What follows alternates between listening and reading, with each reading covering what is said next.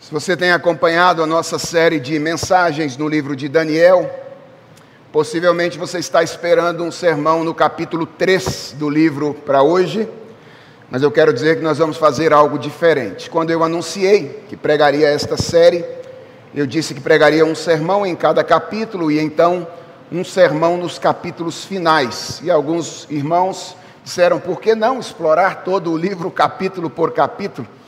E então eu resolvi fazer isso. No próximo ano, nós vamos analisar capítulo por capítulo do restante do livro na, em uma série no ano que vem, o que me abriu a possibilidade de uma outra mensagem, então, nesse semestre.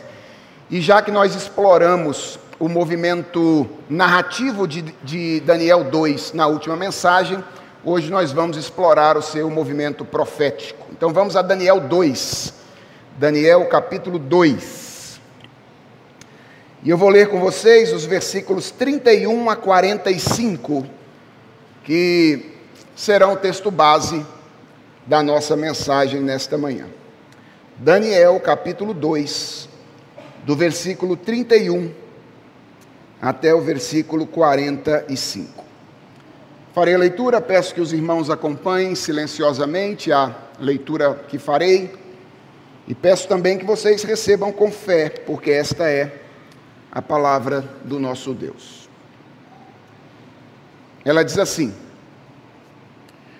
O senhor, ó rei, estava olhando e viu uma grande estátua. Esta, que era imensa e de extraordinário esplendor, estava em pé, bem na sua frente, e a sua a aparência dela era terrível. A cabeça era de ouro puro, o peito e os braços eram de prata, o ventre e os quadris eram de bronze, e as pernas eram de ferro, e os pés eram em parte de ferro e em parte de barro. Enquanto o Senhor estava olhando, uma pedra foi cortada sem auxílio de mãos, atingiu a estátua nos pés de ferro e de barro e os despedaçou. O ferro, o, o barro, o bronze, a prata e o ouro foram despedaçados no mesmo instante e se fizeram como a palha das eiras no verão. O vento os levou e deles não se viu mais nenhum vestígio. Mas a pedra que atingiu a estátua se tornou uma grande montanha que encheu toda a terra. Este é o sonho, e também a sua interpretação diremos ao rei. O Senhor, ó rei, que é rei de reis, a quem o Deus do céu conferiu o reino, o poder, a força e a glória, em cujas mãos foram entregues os filhos dos homens, onde quer que eles habitem, e os animais do campo e as aves do céu, para que dominasse sobre todos eles, o Senhor, ó Rei, é a cabeça de ouro. Depois do Senhor se levantará outro reino inferior ao seu, e um terceiro reino de bronze que terá domínio sobre toda a terra. O quarto reino será forte como ferro, pois o ferro quebra e despedaça tudo como o ferro quebra todas as coisas, assim esse reino fará em pedaços e destruirá todos os outros. Quanto aos pés e aos dedos dos pés que o Senhor viu, que eram em parte de barro de oleiro e em parte de ferro, isso significa que esse será um reino dividido. Contudo, haverá nele alguma coisa da firmeza do ferro, porque o Senhor viu o ferro misturado com barro. Como os dedos dos pés eram em parte de ferro e em parte de barro, assim, por um lado o reino será forte, e por outro será frágil. Quanto ao ferro misturado com o barro que o Senhor viu, isso significa que procurarão se misturar por meio de casamentos, mas não se ligarão um ao outro, assim como o ferro não se mistura com o barro. Mas nos dias desses reis, o Deus do céu levantará um reino que jamais será destruído e que não passará a outro povo. Esse reino despedaçará e consumirá todos esses outros reinos, mas ele mesmo subsistirá para sempre. Assim como o rei viu que do monte foi cortada uma pedra sem auxílio de mãos humanas, e ela despedaçou o ferro, o bronze, o, o barro, a prata e o ouro. O grande Deus revelou ao rei o que vai acontecer no futuro. Certo é o sonho e fiel é a sua interpretação. Vamos orar? Senhor, é diante da tua bendita palavra que nós estamos agora e nós vamos nos debruçar sobre esta passagem com a finalidade de compreendê-la. Nossa oração nesta manhã é que tu nos ajudes a compreender este texto não apenas com a nossa mente, mas principalmente que o Senhor nos ajude a compreendê-lo com o nosso coração. Toma nas tuas mãos o nosso coração neste momento e inclina o Senhor para a tua vontade.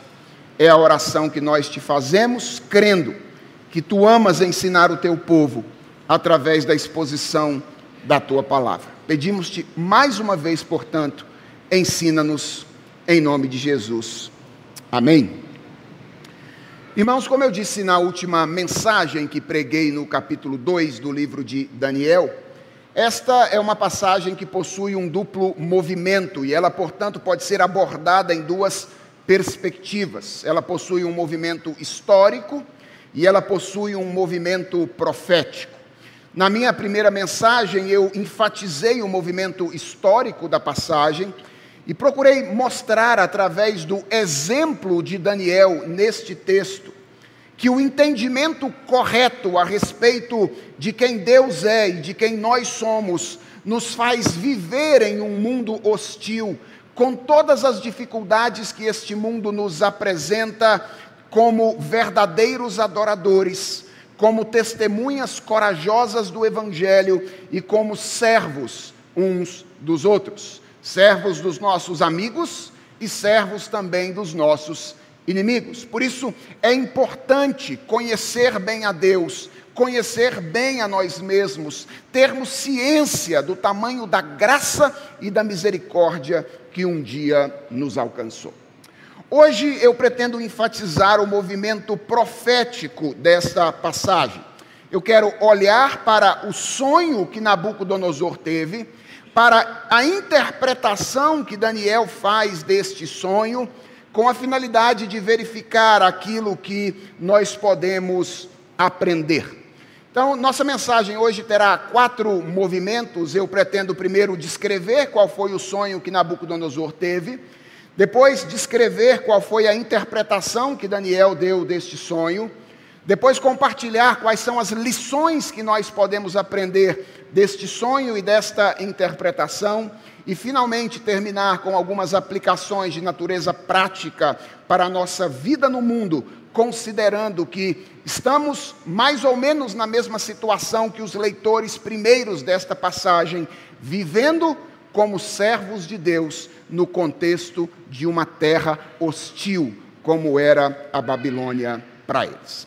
Vamos então ao primeiro movimento nosso, da nossa mensagem Afinal, qual foi o sonho de Nabucodonosor? Bem, o texto nos relata que Nabucodonosor sonhou com uma estátua. A estátua é, por assim dizer, a personagem principal do sonho de Nabucodonosor. Tudo indica que essa estátua tinha a forma de um homem, pelo menos é o que indica a descrição dela, não é? que fala aí da cabeça, do tronco, do quadril, da perna, dos pés. Então, tudo indica que era uma estátua de um homem. E basicamente, quatro informações nos são dadas a respeito dessa estátua. Primeiro, é dito no texto que ela era grande, a palavra da nossa tradução aí é que a estátua era imensa, então não era uma estátua pequenininha, era uma estátua enorme. Em segundo lugar, o texto diz que ela era bela. A expressão que o texto usa é que ela tinha um esplendor extraordinário. Portanto, era algo bonito de se ver essa estátua que estava ali. Era algo glorioso, era algo esplendoroso. Em terceiro lugar, essa estátua era forte. O texto diz que a sua aparência era terrível. Ou seja, ela comunicava força e poder. E a última coisa que o texto diz a respeito dessa estátua do sonho de Nabucodonosor é que ela estava dividida em quatro diferentes partes constituídas de materiais diferentes.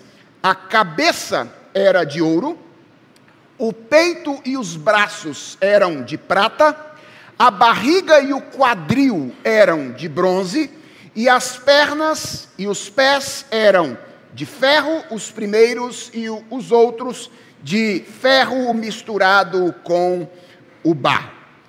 E o texto diz que no sonho, Nabucodonosor olhava para a estátua que estava diante de si.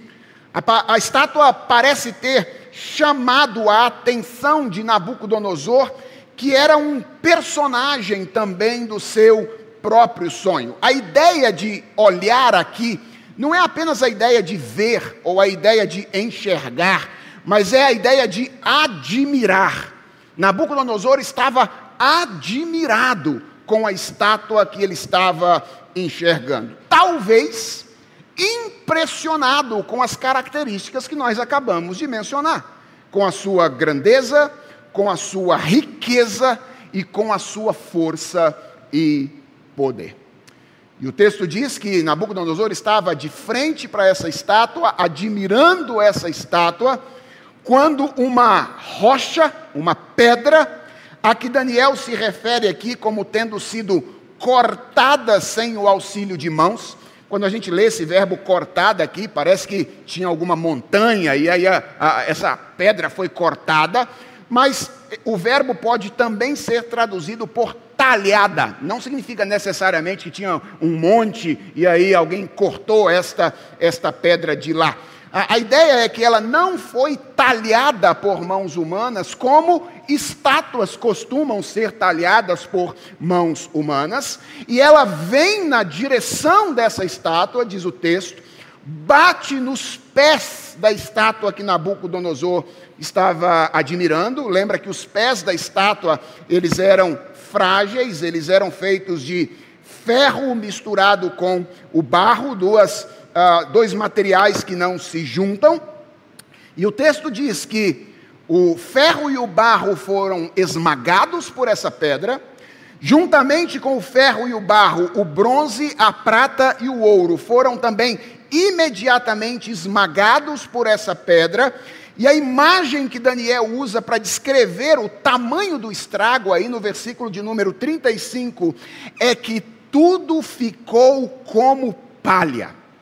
Em outras palavras, tudo virou pó e foi levado imediatamente pelo vento, de modo que absolutamente nenhum vestígio de que houvera ali uma estátua permaneceu.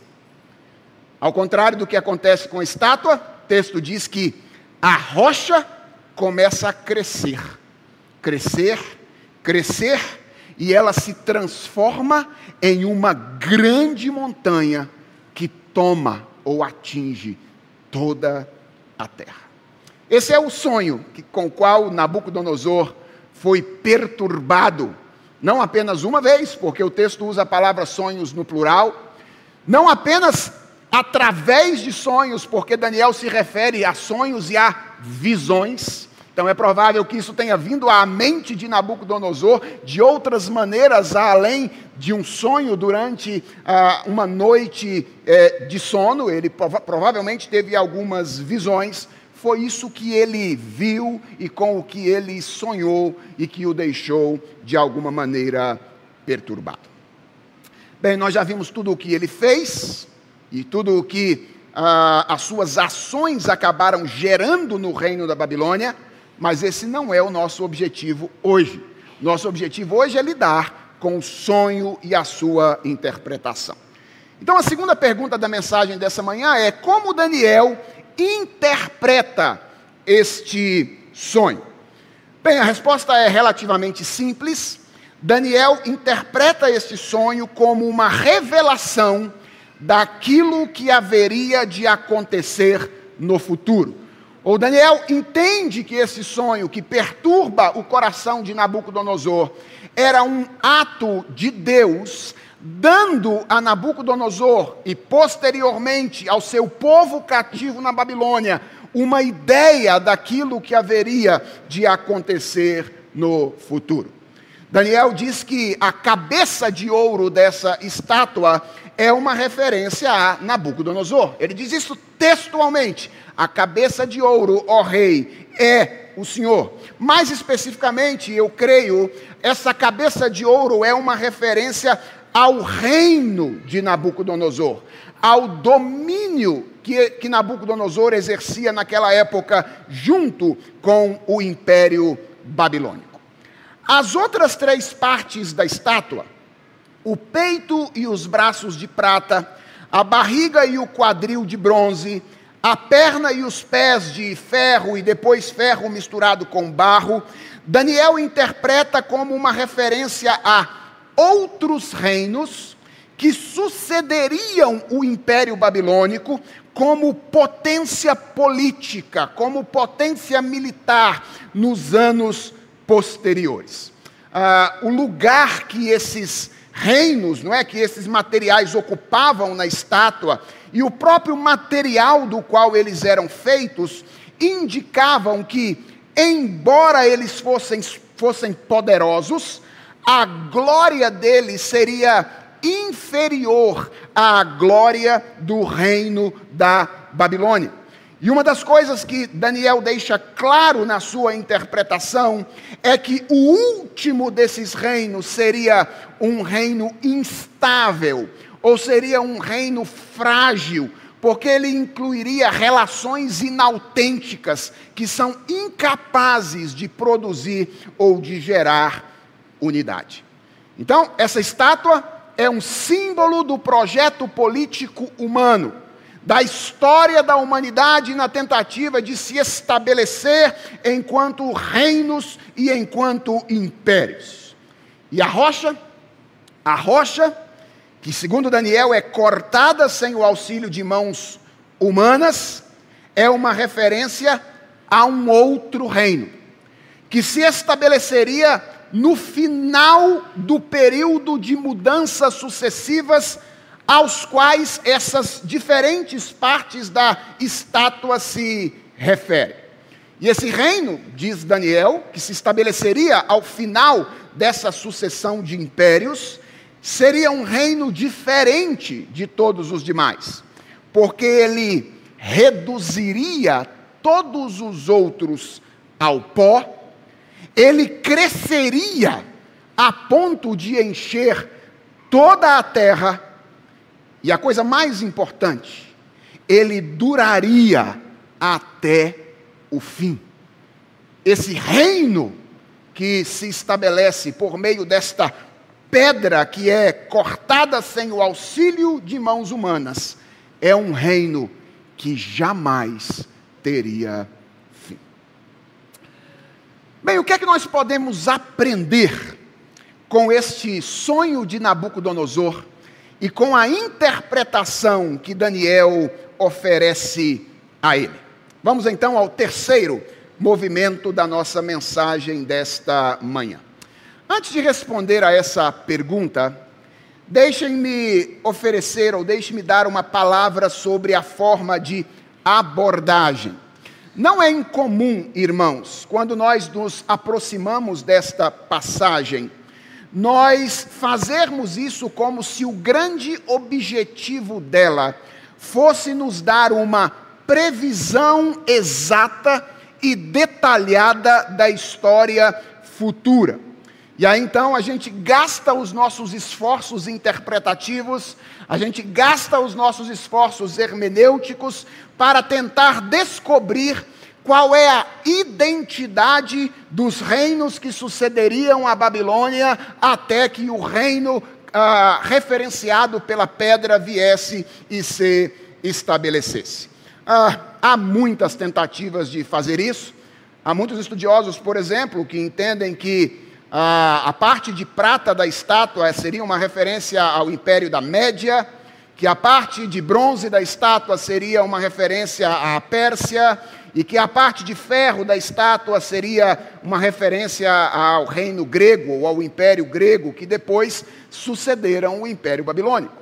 Outros entendem que, na verdade, a parte de prata seria uma referência ao império medo-persa que a parte de bronze seria uma referência ao Império Grego e que a parte de bronze seria uma referência ao Império Romano. E, na minha opinião, eu creio que esses últimos têm argumentos mais plausíveis em relação à interpretação do que propriamente os primeiros. Em certo sentido, irmãos, é muito natural que nós façamos esse movimento. Por que, é natural? Porque nós desfrutamos de uma posição histórica muito privilegiada em relação aos receptores originais desse texto. Quando esse texto foi escrito para os cativos de Judá que estavam na região da Babilônia, tudo isso aqui era promessa relacionada ao futuro. Nós já estamos no futuro. Nós já vimos muito do cumprimento dessa profecia. Então é absolutamente natural que nós, ao olhar para trás, busquemos compreender a identidade desses impérios. No entanto, eu quero que você perceba que o texto não pesa nos detalhes a respeito de quais são esses reinos ao descrevê-los. O, texto dá muito poucos detalhes a respeito de quais são esses reinos e as suas características. E isso é um indicativo de que dar uma previsão detalhada e exata dos acontecimentos futuros não era o propósito primordial desta passagem. E eu creio que se nós queremos entender bem quais são as suas lições, nós precisamos entender qual é o seu objetivo. E ele está diretamente relacionado ao público a quem ele se destina. Essas palavras que nós lemos aqui, elas foram proferidas por Daniel oralmente para Nabucodonosor. Nabucodonosor era, de certa forma, o receptor imediato do discurso de Daniel. Mas elas não foram escritas ou registradas para Nabucodonosor. Elas foram registradas para os irmãos de Daniel, cativos de Judá, que, como ele, estavam vivendo debaixo do jugo da Babilônia.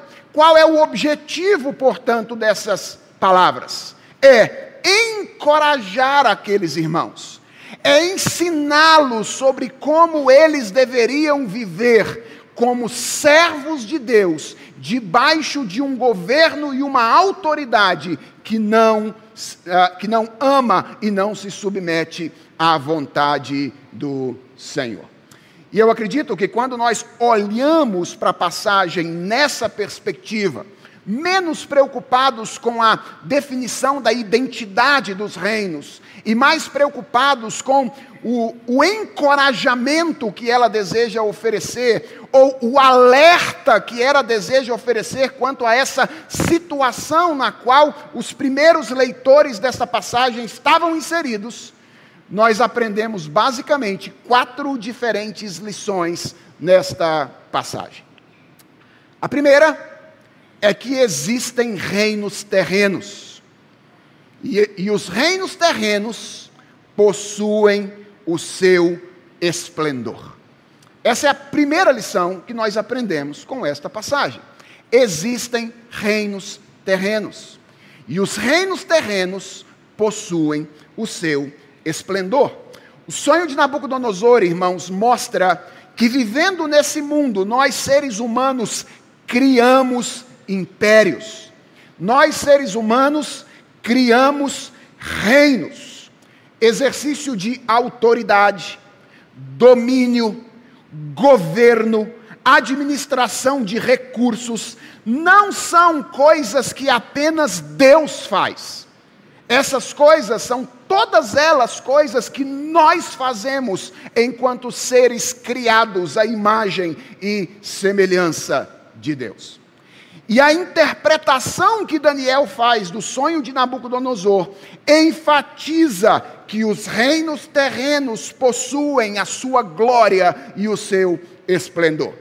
Sobre o primeiro, por exemplo, a Babilônia de Nabucodonosor, Daniel diz no versículo de número 37 que ele tinha poder, força e glória. A respeito do terceiro, ele diz no versículo 39 que ele teria domínio sobre toda a terra. E a respeito do quarto, Daniel diz no versículo de número 40 que ele seria forte, tão forte que ele destruiria todos os outros, fazendo-os em pedaços. Essa é a primeira lição para a qual nós precisamos nos atentar aqui. Existem reinos humanos, existem reinos terrenos, e os reinos terrenos não são de todo fake, certo? Existe algo de glorioso em exercer autoridade. Existe algo de glorioso em influenciar o rumo das coisas. Existe algo de esplendoroso em possuir e gerenciar riquezas. Existe algo de glorioso em sermos reconhecidos pelas coisas que nós fazemos. Os reinos da terra existem e eles não são de todo fake, eles possuem o seu esplendor. A segunda coisa que nós aprendemos com o sonho e essa interpretação é que os, o esplendor dos reinos da terra é uma dádiva de Deus. A glória dos reinos da terra é uma dádiva de Deus. Quando nós olhamos para os reinos funcionando na dinâmica da vida, a nossa tendência é imaginar que a glória deles, o esplendor deles, é simplesmente o resultado de uma conquista humana o poder de um reino, a grandeza de um reino, a riqueza de um reino. Nós imaginamos que essas coisas são meras conquistas humanas. O que a Bíblia ensina, nesta passagem inclusive, é que em última instância, o esplendor experimentado pelos reinos terrenos é dádiva de Deus. Deus é quem dá a cada reino terreno o seu esplendor. E Daniel deixa isso muito claro na interpretação que ele faz ao dizer que Deus é quem tinha dado a Nabucodonosor, versículo 37, o reino, o poder, a força e a glória. Perceba no versículo 39 que quando Daniel se refere aos reinos futuros, o verbo que ele usa é que eles seriam levantados. Eles não se levantariam, mas eles seriam levantados. Todas essas coisas mostram que Daniel deseja que nós entendamos de onde vem a glória ou esplendor dos reinos da terra. Ela vem de Deus.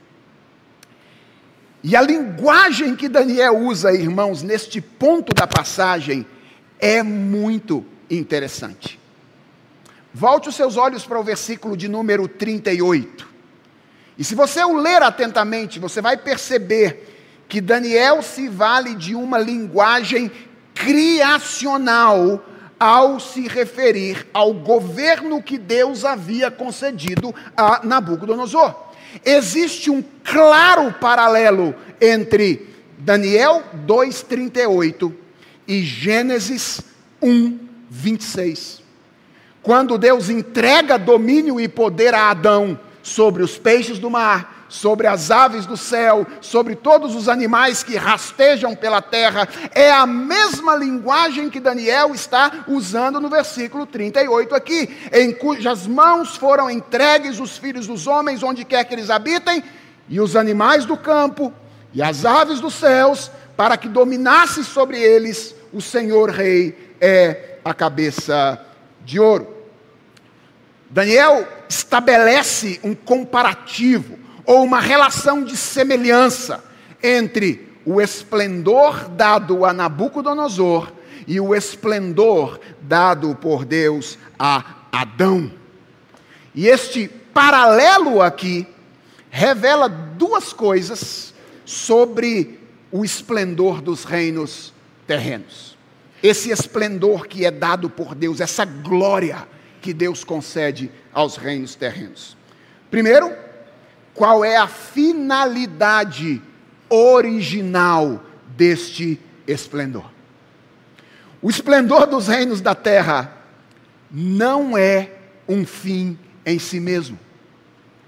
Pelo menos, não deveria ser. A glória que Deus concede aos reinos terrenos é um meio do serviço de serviço ao Senhor, através da condução das pessoas e da criação ao esplendor do próprio Deus. Foi para isso que Deus deu a Adão domínio sobre a criação. Tinha sido para isso que Deus havia dado a Nabucodonosor autoridade e influência política.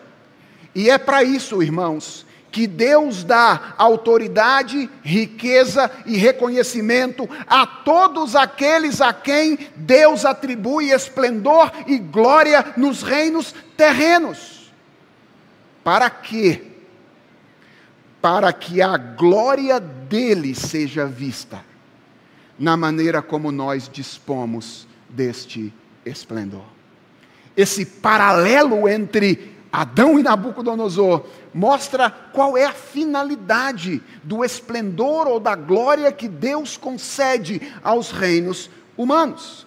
Mas ele também revela outra verdade importante, que é a natureza dependente deste esplendor. Assim como, preste atenção nisso, Assim como Adão poderia perder o seu esplendor, e de fato perdeu. Se ele não dispusesse dele para a sua finalidade original, Nabucodonosor e todos aqueles a quem Deus concede reino e esplendor neste mundo podem ser depostos da sua posição exaltada.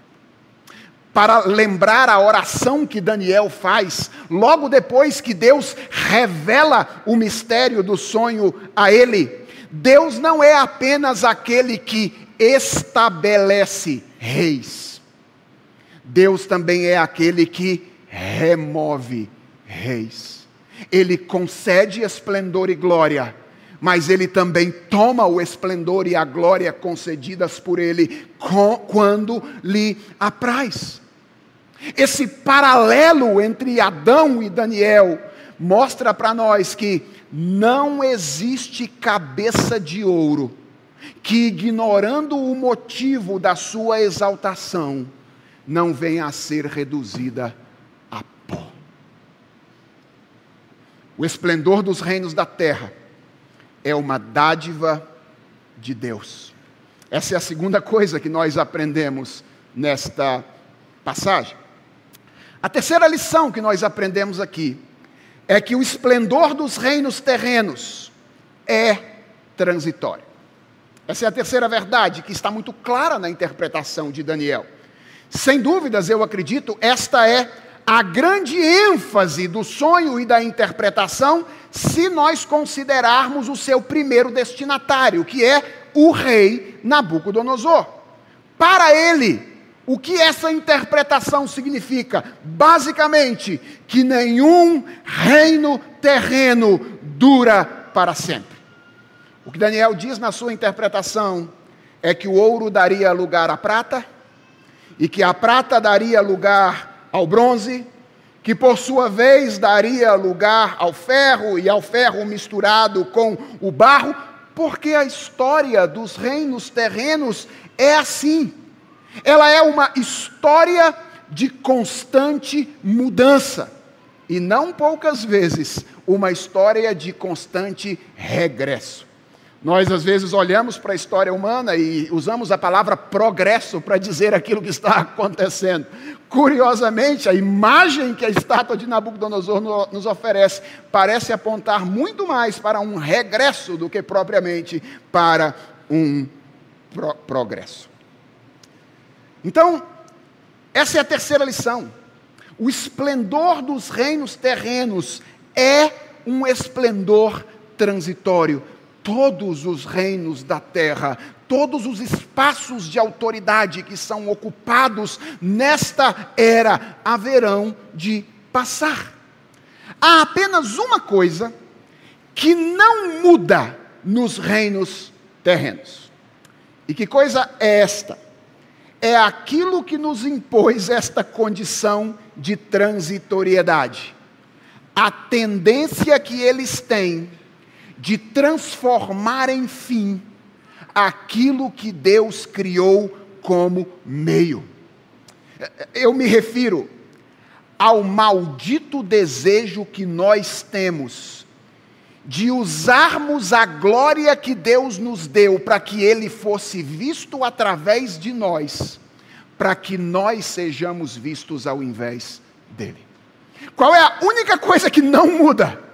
Qual é a única coisa que permanece em todos os reinos terrenos? Essa maldita tendência que temos de usar as dádivas que Deus nos concedeu, a glória e o esplendor que Deus nos concedeu, não para que Ele seja visto em nós, mas para que nós sejamos vistos, embora usurpando o esplendor que Deus nos concedeu. Veja que curioso, irmãos.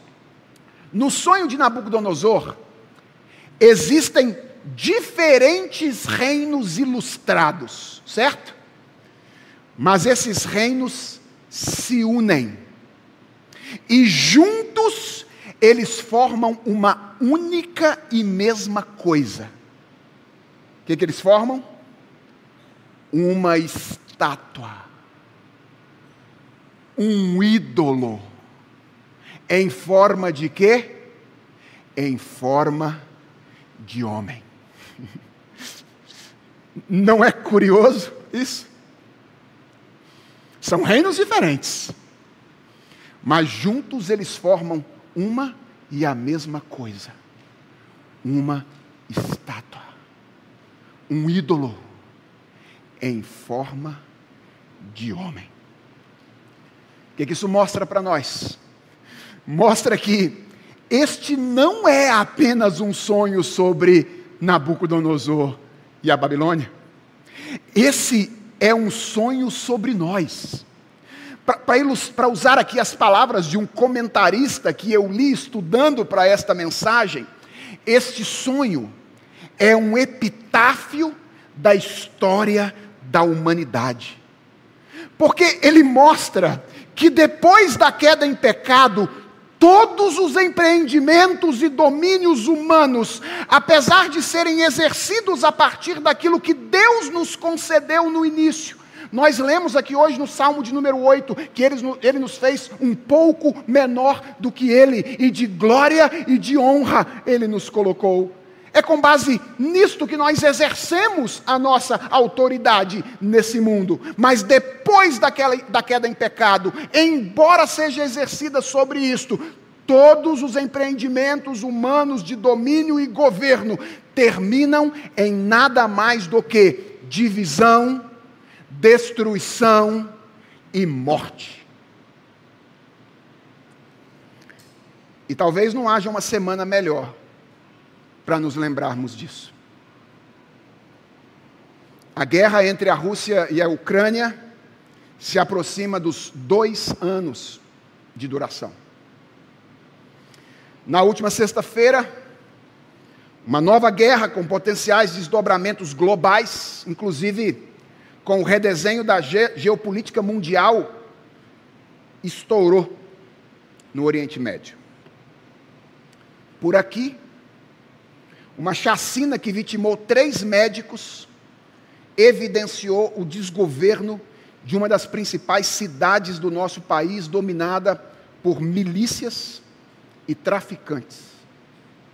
Tudo isso enquanto a gente aguarda a votação da descriminalização do assassinato de crianças até a 12 semana de vida, que está para acontecer na maior casa de leis do nosso país, com o apoio de boa parte da elite artística, acadêmica e jurídica da nossa nação.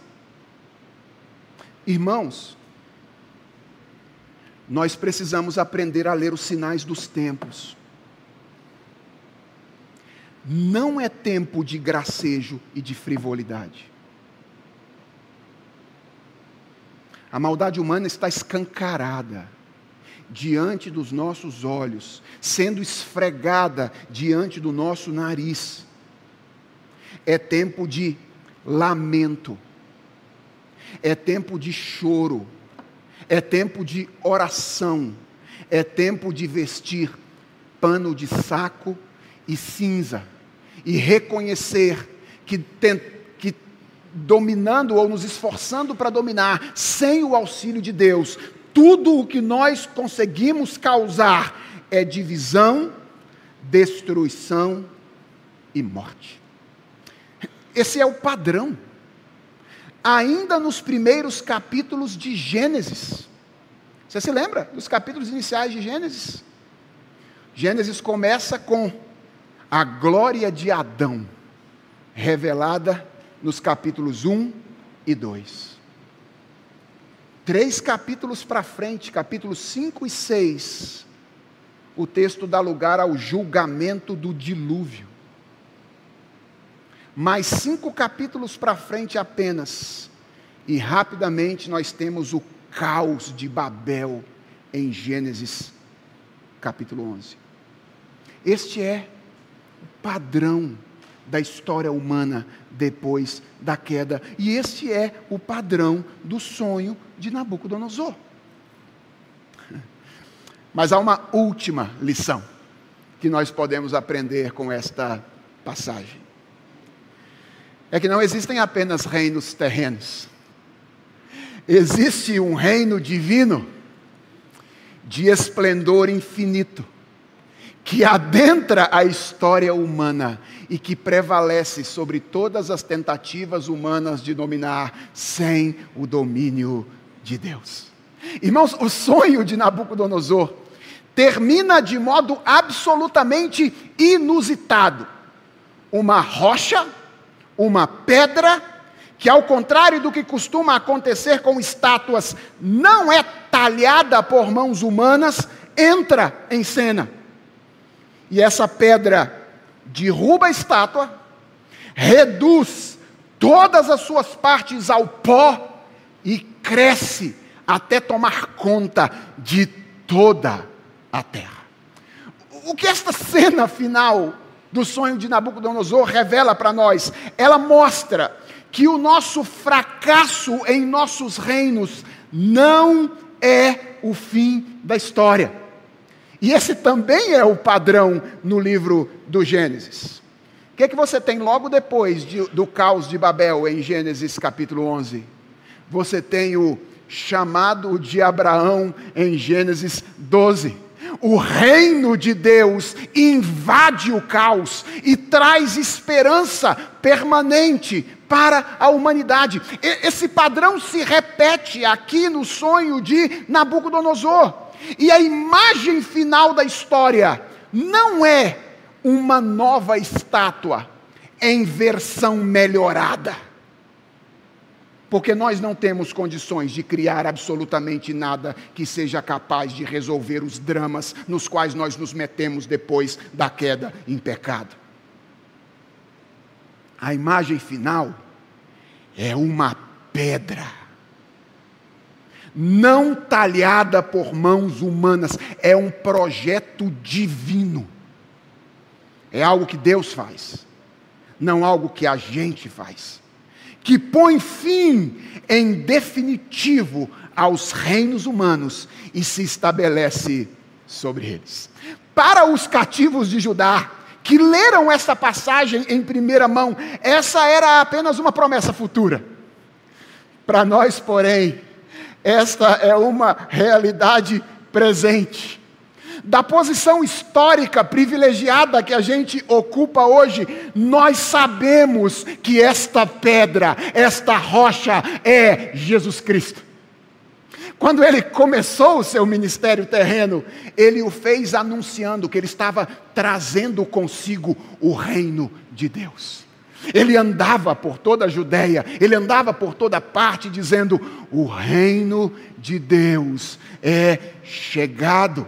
E mais próximo do fim do seu ministério, depois de contar uma parábola, a parábola dos lavradores maus, registrada lá em Lucas capítulo 20, ele aplicou a si as palavras de Daniel capítulo 2, juntas, com as, juntas das palavras do Salmo de número 118, dizendo: A pedra que os construtores rejeitaram esta veio a ser a principal pedra, a pedra angular.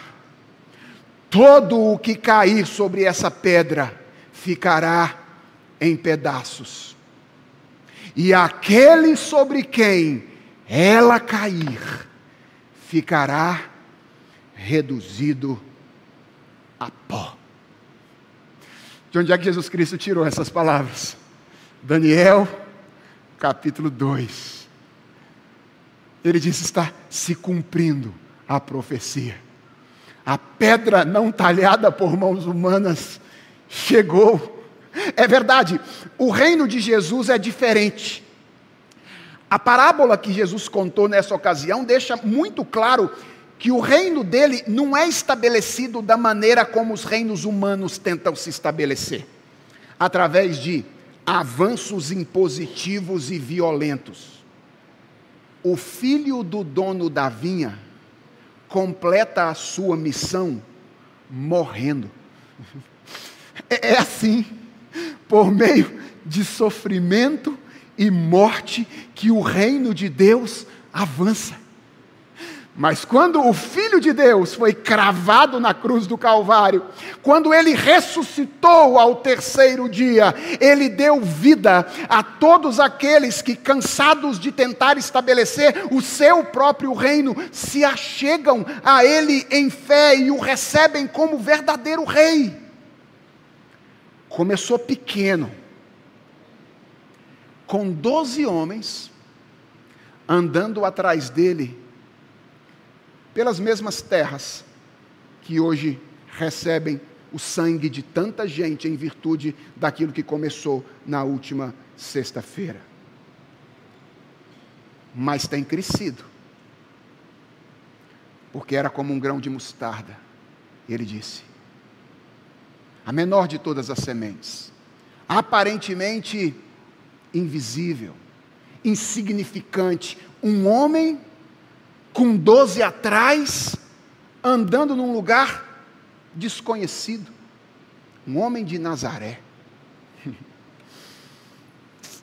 Dois mil anos depois, cá estamos nós, no Brasil, louvando, adorando e vivendo na dependência deste homem. Nós somos uma evidência de que a pedra que veio há dois mil anos atrás está crescendo. O, o esplendor dos reinos desse mundo pode até parecer impressionante para nós hoje. Mas o que esse texto diz definitivamente para nós é que o futuro pertence ao reino de Deus. Irmãos, como é que nós devemos responder ao ensino desta passagem? Quais são as aplicações práticas que nós podemos fazer? Eu quero encerrar com três diferentes aplicações. Eu creio que nós devemos responder a esta passagem, em primeiro lugar, fixando os nossos olhos no futuro. Essa é a primeira coisa que esta mensagem nos convida a fazer: fixar os nossos olhos no futuro.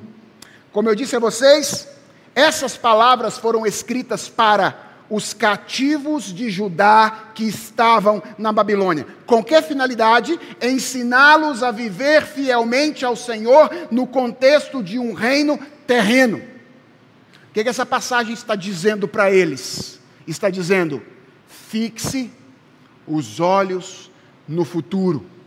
Se você quiser ser fiel a Deus, vivendo debaixo de governos terrenos, em todas as circunstâncias, o que você deve fazer?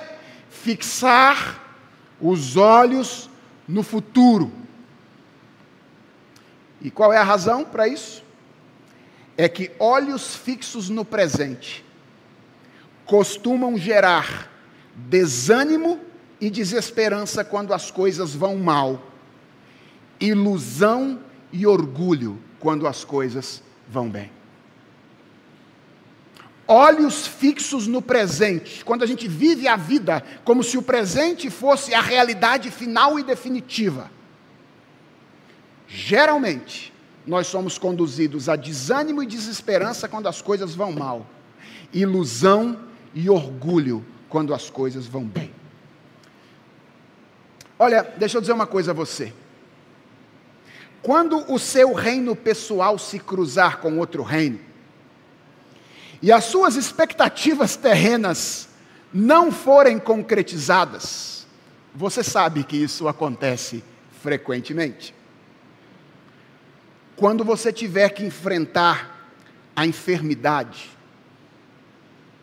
quando você tiver que enfrentar a morte, sua ou de um querido seu, quando o reino de Deus parecer sem graça, e você começar a pensar a desistir, quando a sua vida de santidade parece estar estagnada, existe apenas uma coisa que pode livrar você do desânimo e da desesperança. Que coisa é essa? A lembrança de que existe um reino para além da sepultura. A lembrança de que o reino deste mundo, em breve, em breve, se tornará o reino do Senhor e do seu Cristo, como diz a sua palavra. Portanto, fixe os olhos no futuro. Mas quando o esplendor do seu reino pessoal for evidenciado, e você, por alguma razão, começar a receber honras e favores deste mundo, e se um dia, pela graça de Deus, você for colocado como cabeça de ouro, faça o mesmo. Fixe os olhos no futuro. Sabe por quê? Porque apenas a certeza de que um dia todo o nosso esplendor e glória presente se tornarão pó. E nós compareceremos diante do Criador para prestar contas de tudo aquilo que nós fizemos. Livrará você da ilusão do orgulho. Porque isso vai acontecer, irmãos. Isso vai acontecer. Mais cedo ou mais tarde, toda a glória de que desfrutamos aqui, todo o esplendor de que nós desfrutamos aqui, se tornará pó. E nós nos veremos diante da face de Deus, para prestar contas daquilo que fizemos com o esplendor e a glória com que Ele nos dotou quando nos fez a Sua imagem e a Sua semelhança. Nesse dia, a única coisa que vai contar é se você está alicerçado na rocha.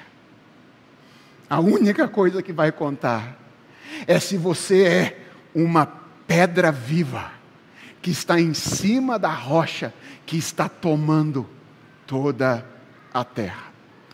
Por essa razão, a segunda maneira como eu creio nós devemos responder a essa mensagem nesta manhã é entregando a nossa vida a Jesus Cristo. Irmãos, Ele é a rocha. Quando Ele voltar, todos os reinos desse mundo e todos aqueles que colocaram a sua confiança nesses reinos serão feitos pó e dissipados como palha, mas aqueles que forem pedras vivas construídas sobre ele permanecerão. Então, deixa eu lhe dizer uma coisa. Ouça com atenção o que eu vou te dizer agora. Se você ainda não se rendeu a Jesus Cristo, se você nunca clamou a Jesus Cristo pelo seu perdão e graça, faça isso hoje porque hoje pode ser a sua última oportunidade. Nós devemos responder a essa mensagem fixando os nossos olhos no futuro, nós devemos responder a esta mensagem entregando a nossa vida a Jesus Cristo. E, finalmente, nós devemos responder a essa mensagem buscando o reino de Jesus em primeiro lugar, desde agora. Irmão, sempre que a gente fala sobre a necessidade de fixar os olhos no futuro, sempre que a gente fala sobre a esperança que temos nas promessas do Senhor, nós corremos o risco de imaginar que isso significa adotar uma postura de passividade em relação ao presente. Como se o fato de esperarmos pelo reino de Deus na eternidade pudesse nos afastar de agirmos para que as coisas fossem diferentes aqui e agora. Olha, a maneira como esse capítulo termina não é mera coincidência. Você lembra como é que termina Daniel capítulo 2? Termina com Daniel e os seus amigos sendo promovidos a posições de responsabilidade dentro do sistema da Babilônia. Isso aqui é uma declaração, isso é um indicativo de que a espera pela consumação do reino de Deus não deve ser uma espera passiva, mas deve ser uma espera ativa. A notícia de que Deus está trazendo todas as coisas para debaixo dos pés de Jesus Cristo e que em breve os nossos olhos verão que Ele reina deve fazer com que o nosso coração exploda de felicidade e adoração, deve fazer com que as nossas vozes irrompam em louvor, deve fazer com que os nossos pés estejam prontos a correr para compartilhar essa notícia com as pessoas, deve fazer com que as nossas mãos estejam preparadas para antecipar agora os valores do reino que nós vamos experimentar no futuro. Irmãos, é urgente, urgente, refletirmos sobre a que reino temos buscado. É urgente. Se a glória de reinos terrenos é o que cativa o nosso coração, ou se a glória do único reino que permanecerá. Você quer saber como é que você faz isso? Deixa eu fazer umas perguntas para você pensar um pouquinho. O que é para você ser uma pessoa bem-sucedida? Essa é uma pergunta importante para você sondar por que reino você está vivendo. Quanto do seu tempo tem sido destinado a desenvolver a sua vida espiritual? Quanto das suas palavras têm sido destinadas a apresentar o Evangelho da graça de Jesus Cristo às outras pessoas? Quando você exerce autoridade, você o faz como ato de amor e serviço, buscando o bem das pessoas ou como um ato de exposição, focado em mostrar a autoridade que você possui? Os seus talentos e recursos, eles têm sido destinados também ao benefício dos outros? Ou apenas ao seu próprio benefício? Reflita sobre isso. Faça isso seriamente na manhã de hoje. Porque, meus irmãos, não interessa se o reino que estamos construindo é grande ou pequeno, não interessa se ele é pouco ou muito rico, não interessa se ele é visível ou invisível, se ele for um reino terreno, ele perecerá. Mais cedo ou mais tarde, ele perecerá. Apenas um reino permanecerá de pé. Então, desde já, busque em primeiro lugar a glória do reino de Deus. Vamos orar? Senhor Deus e Pai, Obrigado pela revelação que tu destes no passado a Daniel. Ao sonho, ou pelo sonho, receba a nossa gratidão pelo sonho que tu deste um dia a Nabucodonosor. Porque é ele, a interpretação dele, através da ação do teu Santo Espírito, a palavra do Senhor para nós nesta manhã. Deus, obrigado pela glória, pela honra que o Senhor nos deste. Obrigado por, por imprimir em nós a tua imagem. Quanta honra, quanto esplendor. Senhor, nós reconhecemos de Ti, somos, ou diante de Ti, somos imagem desfocada. Dominamos, criamos reinos, mas já tem muito tempo, Senhor, que os nossos reinos só terminam em divisão, destruição e morte. Nós reconhecemos isso diante do Senhor. Nós não somos capazes de fazer aquilo que o Senhor nos criou para fazer. Somos pecadores.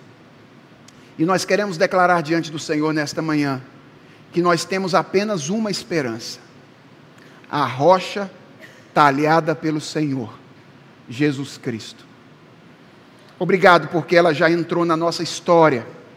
Obrigado porque muitos de nós já fomos feitos pedras vivas, que estão sobre esta pedra, agora sendo espalhados por todo o mundo.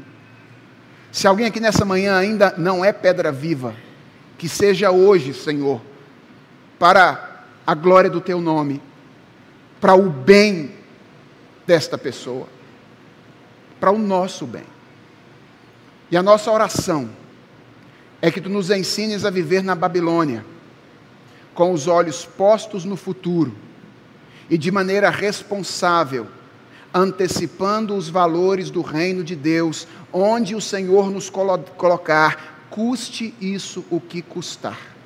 Nós dependemos de Ti para isso, e em Tuas mãos nós nos entregamos, agora e sempre, em nome de Jesus. Amém.